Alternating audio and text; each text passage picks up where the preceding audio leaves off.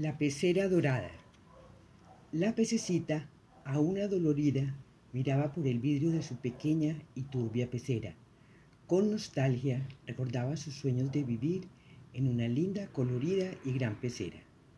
Ya había pagado con creces su cuota de dolor, requisito que había aprendido era el primer paso para un futuro feliz.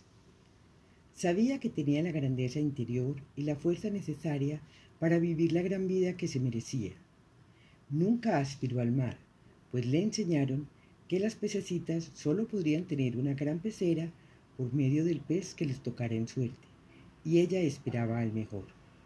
Hasta que un día llegó a su vida un pececito dorado, que la deslumbró por su brillante y hermoso color. Creyó que por fin había llegado su hora, su momento de ser feliz. Este pez venía de tierras lejanas, le hablaba de mares y ríos y esto le hacía soñar.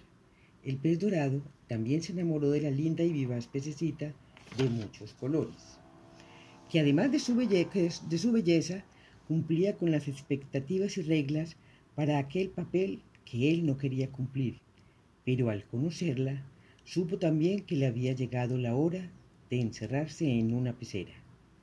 Y al igual que ella, se encontró con algo que no sabía ni esperaba y en vez de mostrar su dolor, prefirió ponerse su gorrito de aleta de pez de tiburón. El burbujeo a su alrededor sacó a la pececita de su ensueño y se volteó hacia él, reviviendo en sus entrañas su última herida que aún no sanaba. Y aunque no quería, aceptó entregarse a aquellos deberes que le enseñaron tenía que cumplir. Y en aquel encuentro entregó una semilla aún sangrante y adolorida. Y así fue fiel a sus antepasados. Él también entregó su semilla, creyendo que cumplía con su deber de llenar aquella pecera de pececitos, dando lo que, lo que creía era su mejor regalo.